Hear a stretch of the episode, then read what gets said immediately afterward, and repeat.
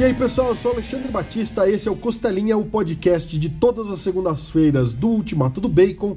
Lembrando que a gente tem em toda segunda segunda do mês o Costelinha Games, galera, a nossa coluna dentro do Costelinha.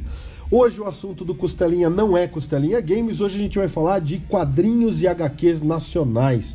Aqui é só produção brazuca hoje, galera. E para falar desse assunto comigo, tá aqui como sempre Lucas Souza. Salve, Lucas. Tudo bom, cara?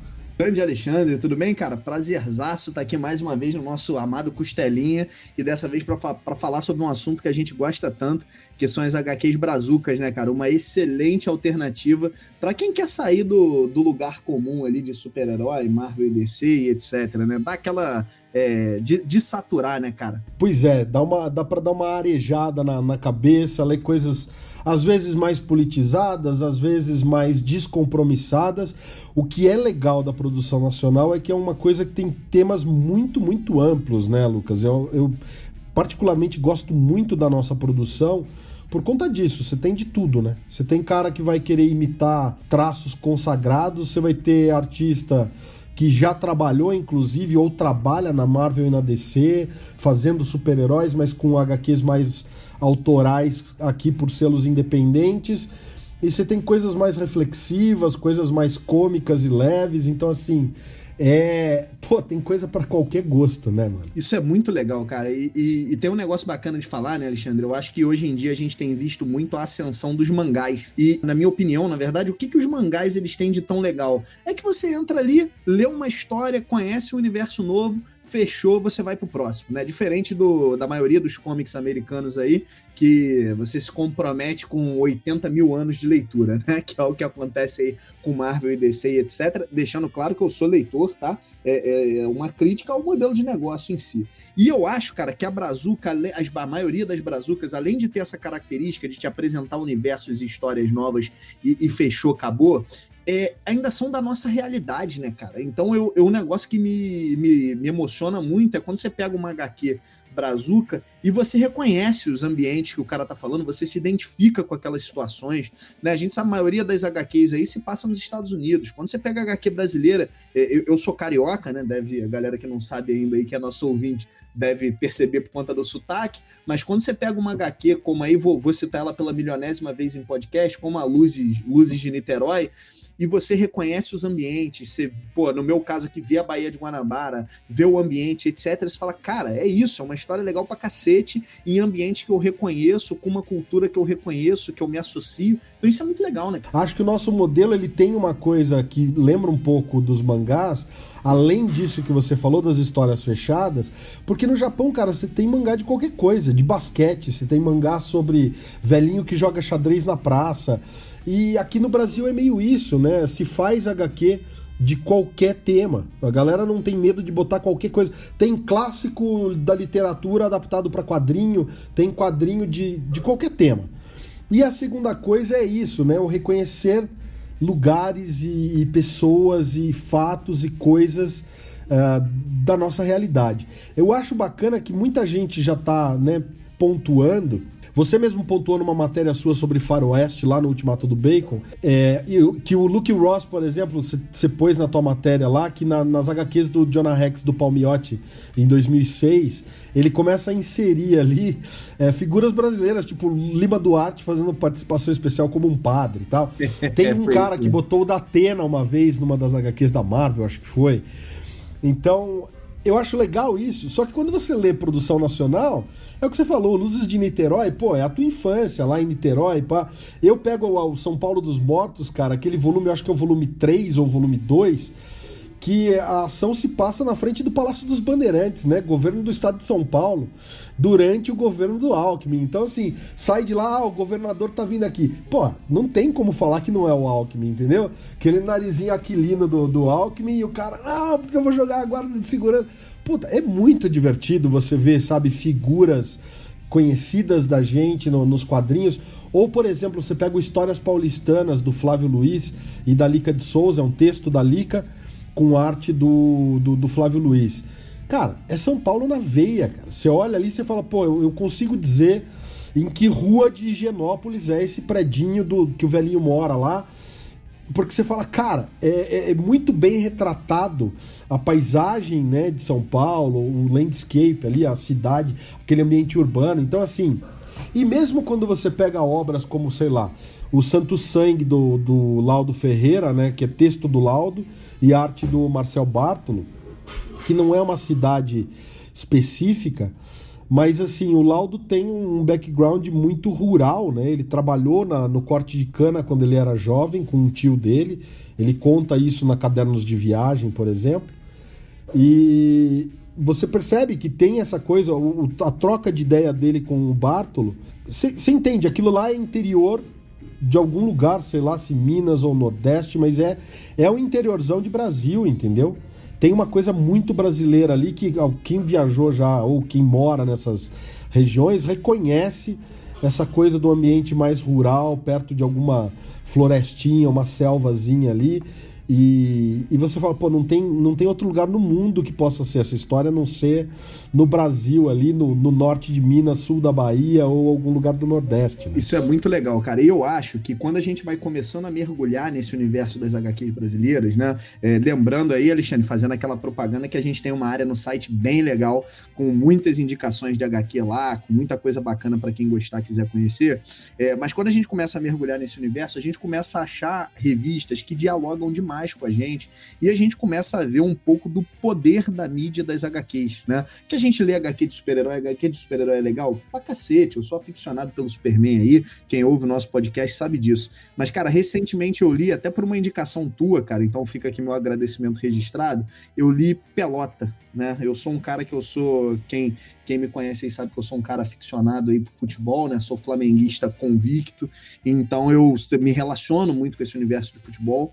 E quando a gente olha, quando eu peguei essa revista Pelota, né, é, do Daniel Esteves, você abre a revista e, cara, tem a molecadinha jogando bola no bairro e, e, e, as aventuras deles são, são aventuras simples, né? Ah, vamos jogar bola aqui e vamos, pô, a bola caiu na casa do vizinho, o cachorro vai morder a, morder a bola, é, vamos jogar contra os primos do fulano de tal e etc. Cara, quando você lê isso aqui, você fala assim: caraca, isso aqui é a minha realidade. Isso aqui é bom, é divertido e, e porra, eu me reconheço nessa obra. É a minha infância, né? Exato. Não, às vezes a gente, a gente e é natural, né? A gente consome muito, muito cinema, muita série, muita HQ lá de fora, muito livro lá de fora, e, e a gente está acostumado a ver Nova York, a ver Chicago, a ver não sei o quê, e a gente não vê o, o nosso ambiente, né? Cara, a gente tem paisagens lindas, a gente tem histórias sensacionais para contar. E aí, quando você pega uma HQ como essa, como uma pelota, tem uma outra também do Daniel Esteves que eu li recentemente, cara, que é o último assalto, né? Que aí não, não é uma história que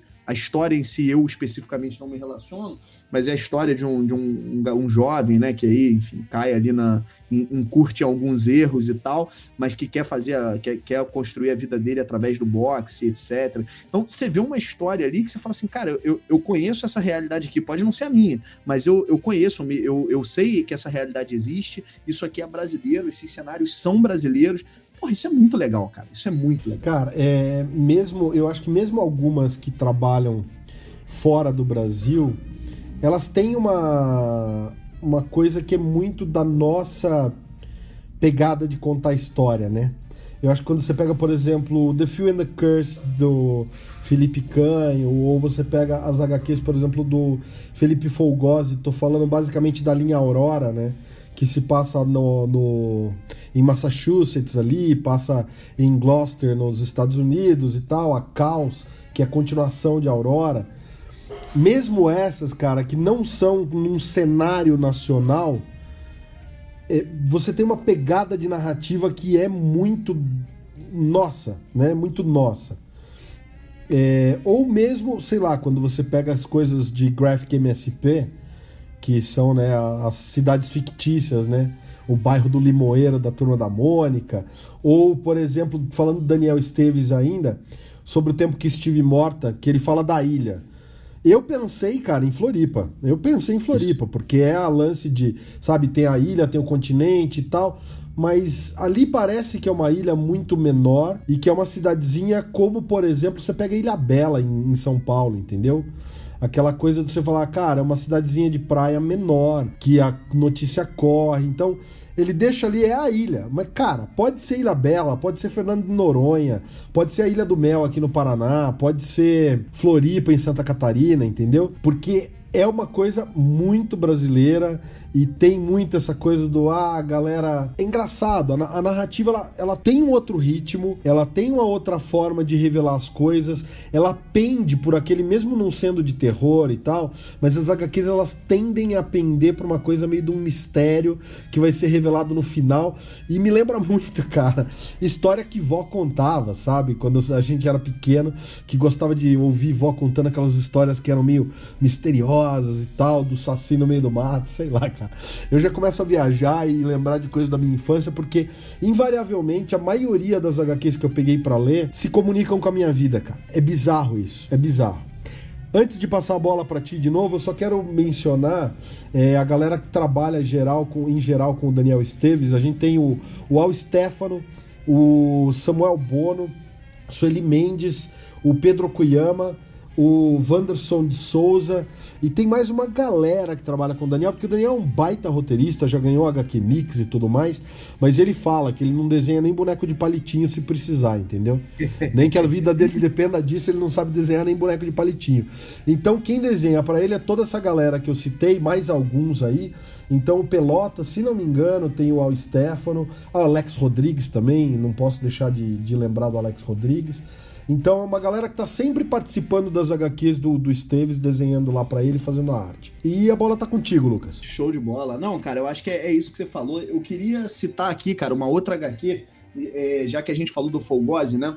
É, uma outra HQ que eu li aqui recentemente, cara, que, que eu realmente eu, a leitura me impressionou, né? Particularmente é, achei que a arte talvez não, encaixou, não, não tenha encaixado tão bem na história, mas a HQ é sensacional. O nome da HQ é Um Outro Dia, né? Cara, é uma HQ, porra, incrível, que, que dialoga um pouco aí com a, com a realidade dos jovens que acabam se, se perdendo nas drogas, né? Então é uma HQ que ela tem elementos sobrenaturais, mas ela dialoga com isso e, cara, é aquilo, né, Alexandre? É o que a gente estava falando. É a nossa realidade. Mas eu queria falar pra galera também que tem muita HQ brazuca que não fala da nossa realidade especificamente e que são HQ HQs incríveis. Uma que eu li recentemente, cara, não sei se a galera que tá ouvindo gosta aí de, de terror, eu vou te confessar que eu, no cinema eu não sou tão fã, né? Eu sou um cara meio cagão. Mas em HQ eu curto demais, cara. E eu li recentemente uma que não tem nada a ver com a realidade do Brasil, né? É uma HQ que ela tem a ver com faroeste, que, é, que são contos de terror muito legais, que é o Gibi de Menininha 2. Cara, quem tiver a oportunidade de ler essa HQ, quem gosta de terror, gosta de faroeste e quer ler um material brazuca sensacional, feito só por mulheres, cara, Gibi de Menininha 2 é sensacional, vale demais a pena conferir, a conferir. São curti, continhos de terror, né? É, tem o Gibi de Menininha 1 também, que não é faroeste, é bem legal também, mas o 2, eu, eu particularmente sou um cara aficionado por, por história de faroeste, né? Cresci vendo aí filme de, de faroeste com meu pai, e quando eu vi essa, essa HQ, eu falei, cara, legal demais, é faroeste, é terror, é brazuca. Então, quem quiser depois dar uma conferida, a gente fala um pouco dessa HQ lá no, no Ultimato do Bacon. É uma HQ muito bacana para quem curte terror, com contos bem legais. E, bom, queria ainda aproveitar, né, cara, para dar aquela uma outra dica para mim hoje. Uma das melhores HQs brasileiras que eu li que, que, obviamente não tem a ver com a nossa realidade, né? É a trilogia Gatilho, né? Cara, a gente também fala dela lá no site. É uma, é uma, uma trilogia incrível. São três álbuns sensacionais que quem curte faroeste vai, vai gostar. Eu acho, cara, que, que a gente tem que mostrar um pouco aqui pro, pro nosso ouvinte, pra, pra galera que, que acompanha o Ultimato do Bacon, que o, a gente tem aqui no Brasil uma variedade gigantesca de histórias sendo contadas, é, tão grande quanto que a gente vê nos mangás. A diferença é que isso é um produto nacional, é nosso, cara. Então eu acho que a gente, a gente tinha que tentar é, é, dar, dar uma chance, né? A gente lê tanta coisa ruim de Marvel e DC aí, é, simplesmente porque tem um personagem que a gente gosta na capa, e às vezes a gente acaba não dando oportunidade para obras nacionais que tem história, que tem uma mensagem por trás muito bacana. Como eu falei, essa é um outro dia do, do Folgose, cara, é uma HQ sensacional, tem uma mensagem muito poderosa, muito bacana ali por trás dela, e, e às vezes a gente acaba não conhecendo essas obras, né? Então eu acho que, que a gente precisa diversificar a nossa leitura, e é até bom você falou no começo, né? Para falou um pouco no começo para a gente diversificar, para a gente é, é, dar, dar aquela limpada, aquela arejada na mente, né? E tem muito produto nacional legal, cara. Tem muito produto nacional legal histórias tão boas, tão diversas quanto os que a gente vê nos, nos mangás lá. Cara, eu vou até aproveitar, falando justamente dessa diversidade, eu vou falar mais uma vez do, do Laudo Ferreira. Eu acho ele particularmente um dos, dos maiores do Brasil hoje, é, e, e já vou explicar o porquê isso. É, outro dia veio um cara me perguntar, me mandou mensagem num dos grupos lá, mandou uma mensagem particular falando assim: pô, vocês têm parceria com o Laudo, nananã? Falei, não, irmão, a gente não tem parceria com o Laudo. Eu conheço o Laudo há bastante tempo, desde a época que eu morava em São Paulo e trabalhava em editora 10, 10 anos atrás, mas 10, 12 anos atrás, mas eu não, a gente não tem parceria com o Laudo, a gente tem é uma boa relação. E realmente a gente gosta muito do material dele. Ele falou, ah, não, porque vira mas vocês estão entrevistando o cara, falando do cara, publicando matéria do cara. Eu falei, cara, a grande questão do Laudo é que é isso, né? O cara começou nos anos 90 fazendo fanzine e de lá para cá o cara não parou, ele tem uma produção gigantesca de coisas e a diversidade, né? Então ele tem, por exemplo, o Yeshua Absoluto falando é uma reinterpretação da vida de, de Jesus Cristo e tal, dentro do, dos evangelhos apócrifos. O cara fez uma pesquisa ferrada, assim, grande demais, e fez uma nova interpretação que foge um pouco daquela interpretação bíblica, mas ao mesmo tempo respeita a figura histórica e religiosa de Jesus e tal. E daí, por outro lado, ele tem a Tianinha, que era uma personagem erótica de, de revista adulta e tal, e que ao longo do tempo foi metamorfoseando. Então você tem a Experiência Tianinha, que é um compilado das HQs clássicas da Tianinha, em que era basicamente aventuras eróticas ali. E hoje, embora ela continue sendo uma personagem erótica, ela passou por uma mudança, ela está mais madura e as aventuras dela têm uma reflexão mais densa por trás do que era uma personagem que era mais só uma garota porra louca que só queria sexo. Você tem coisas, por exemplo, como o álbum do Zé do Caixão, que é do começo da carreira dele e foi recompilado atualmente, e que tem uma historinha de abertura ali que é feita no traço atual. Você tem o David Scarlatti, que são aventuras meio Flash Gordon no espaço sideral, com um tom de humor super, né, ácido ali, divertido pra caramba. Teve a Jambalaya, a rainha da selva do fundo do quintal, que é sensacional de engraçado, eu amo, e que tem aquela coisa meio que de HQs do fantasma, aquelas HQs de selva meio pré-super-heróis dos anos pulp ali, né? Da, anos que 20, 30 do, dos cómics americanos. Então, a gente sempre fala do Laudo, e eu particularmente, porque tem muita coisa, é muito diversa a produção do cara. Tem o Santo Sangue, tem cadernos de viagem, é totalmente autobiográfica, entendeu? Então, pô, é um material que dá gosto de ver e dá gosto de ver a evolução do cara. Você pega, por exemplo, o Zé do Caixão, que é mais do começo da carreira, você fala, cara, é um traço durão, meio feio, meio travado, não é tão legal assim o traço. Mas você percebe que o ritmo do cara já tava ali.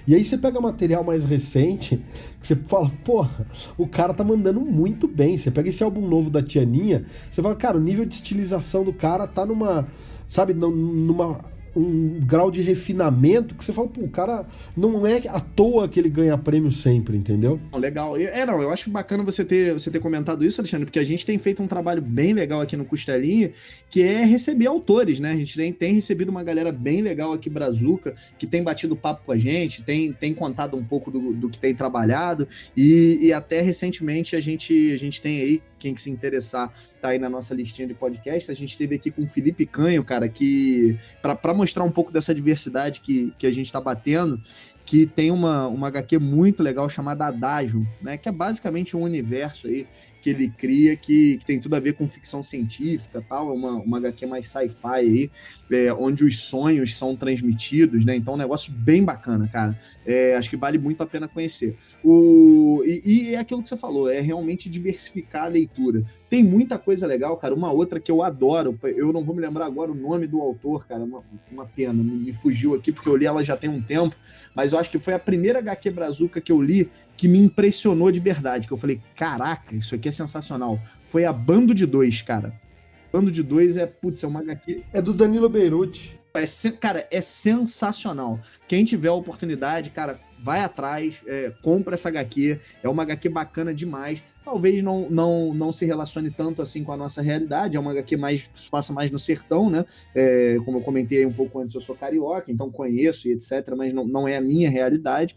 Mas é uma HQ sensacional demais, vale muito a pena conhecer. E de novo, dica aí para os fãs de terror, cara, Lavagem do Chico. É, cara, é uma HQ muito legal também, né? Também uma HQ ali mais, mais curtinha, que tem aquela pegada de conto de terror e tal. Meu amigo, vale muito a pena. Então, só pra você ver aqui, cara, a quantidade de autores que a gente já citou aqui no nosso, no nosso podcast, a quantidade de HQs. Você falou do São Paulo dos Mortos, cara. São Paulo dos Mortos eu li recentemente também. E, cara, é uma puta HQ de zumbi bacana, né? Ela tem, tem vários contos ali, uns com mais senso de humor, outros mais com aquela pegada é, é, social do, do The Walking Dead e tal. Mas é uma HQ muito bacana também, muito gostosa de ler aí. É, salvo engano, são quatro volumes, né, Alexandre, até o momento, não é isso? Quatro até o momento. Então, cara, uma HQzinha também bem legal de ler, bem gostosa gostosinha de ler, cara. É, então, é, é, aquilo que a gente estava falando, a produção nacional, nesse sentido, ela, ela não deve em nada, cara, ela não deve em nada, e, e eu queria até passar pro pessoal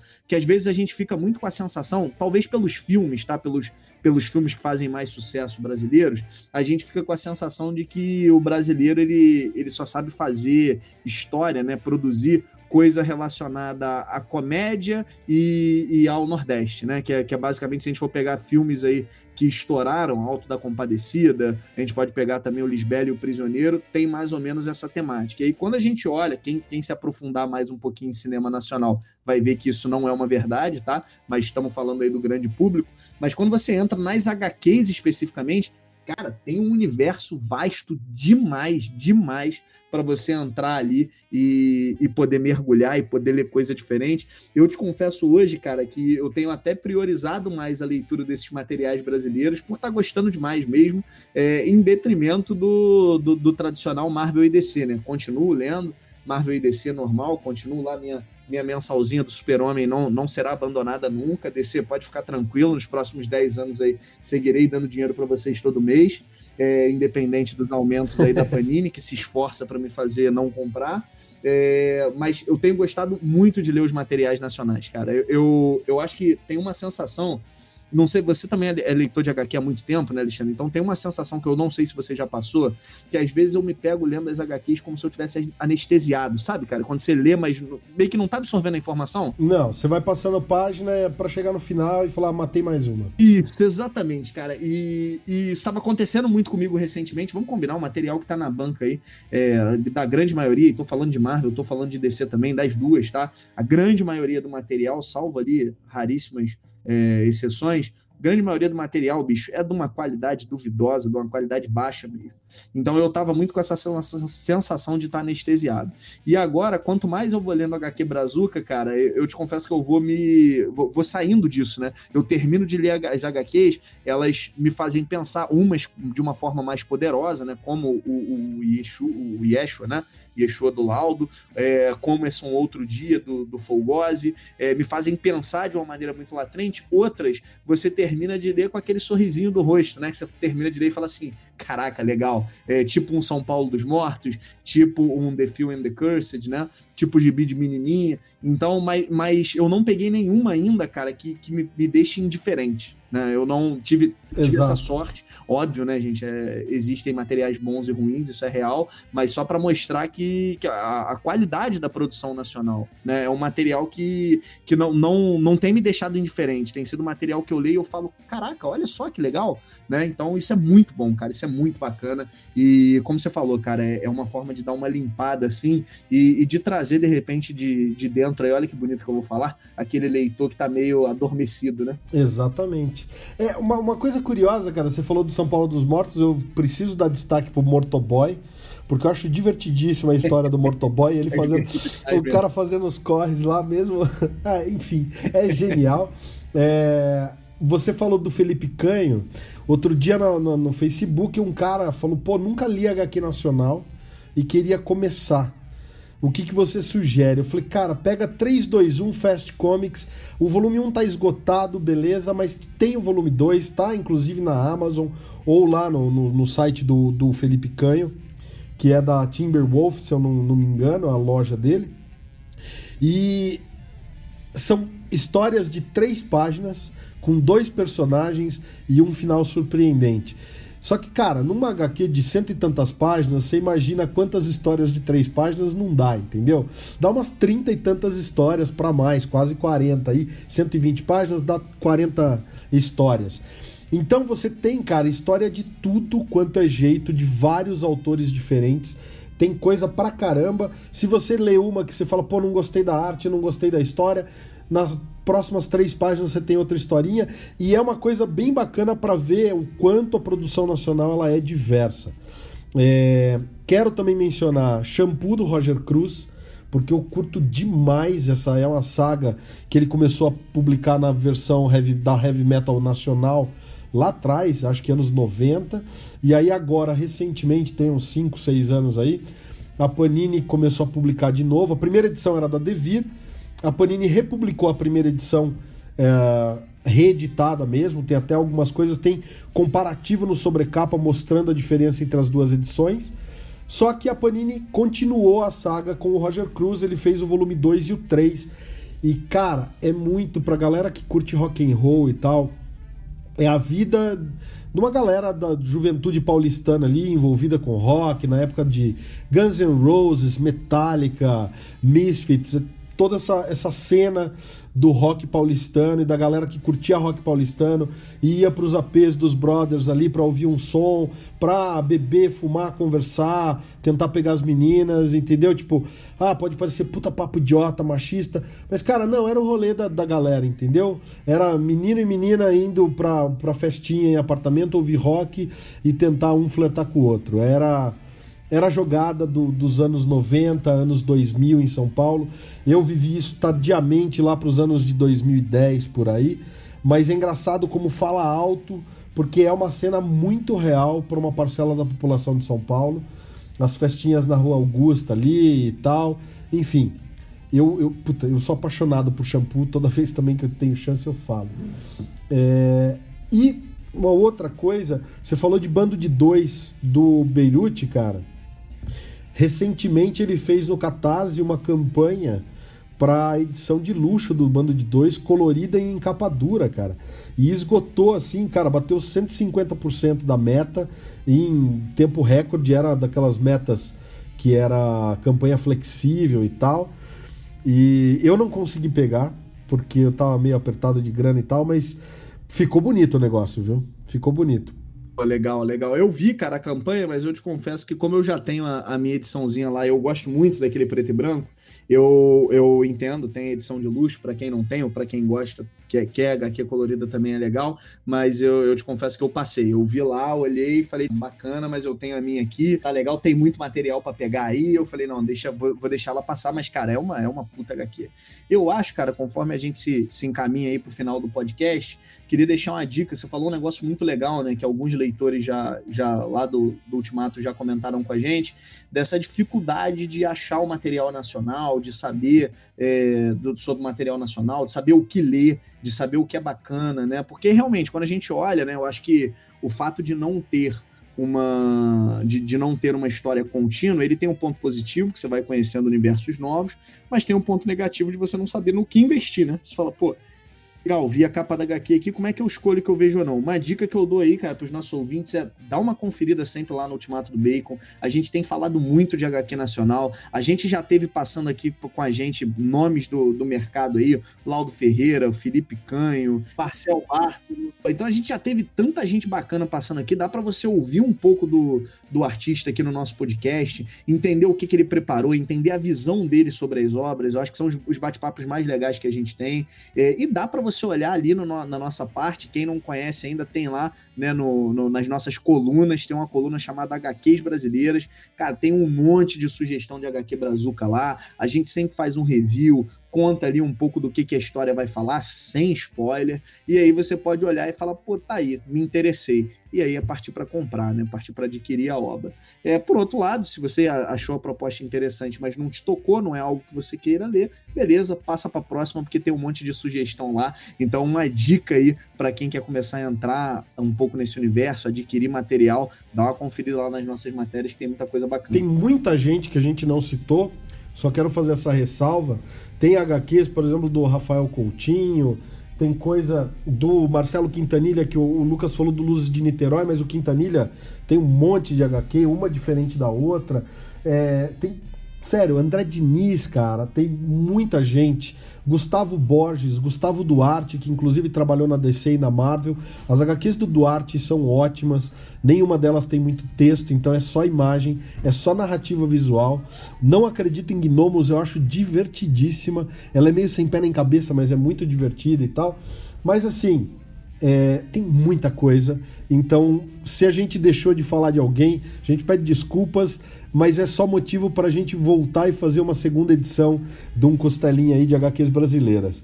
É, se você ficou com a gente até agora, a gente agradece a sua audiência. A gente espera que você continue acompanhando o Costelinha toda segunda-feira. Visita lá o Ultimato do Bacon, tem muito conteúdo legal. E o nosso canal no YouTube, o Sobrecapa. Ele não tem nada a ver com bacon nem nada, mas é o canal do, do Ultimato do Bacon no YouTube, chama Sobrecapa, galera. Tem comparativo, tem review visual ali. E a gente está produzindo conteúdo para vocês. Até semana que vem, galera. Valeu!